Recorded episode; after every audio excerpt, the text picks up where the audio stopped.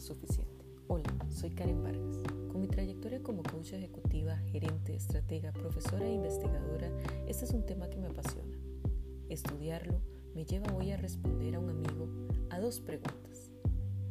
¿Qué es lo que buscan las empresas hoy en día en los procesos de contratación? ¿Qué habilidades blandas deben resaltar hoy en día en una persona? Esto me lleva a dos preguntas claves. ¿Cuál es tu experiencia? Y a partir de ahí, la persona aspirante al puesto debe vender mostrando sus habilidades duras y blandas. Según estudios de empleadores, hoy se busca la combinación de habilidades blandas y habilidades duras. Habilidades blandas como aquellas eh, que llevan a las relaciones interpersonales, trabajo en equipo. Habilidades duras como las destrezas y conocimientos específicos para desempeñar una función. Voy a enumerar cinco de estas para cada una. En habilidades blandas, en el tope de la lista está la creatividad, persuasión, colaboración para el trabajo en equipo, resiliencia y manejo del tiempo.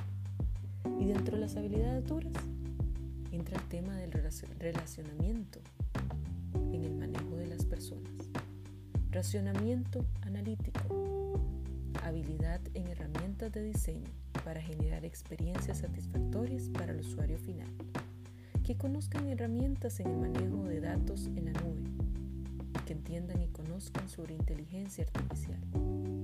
Los tiempos han cambiado y el manejo de personas hoy ya no depende de puestos de liderazgo, depende de tener cualidades y entre estas habilidades blandas y habilidades duras que fortalezcan el liderazgo y el trabajo de equipo indiferentemente del puesto que hoy se ocupa.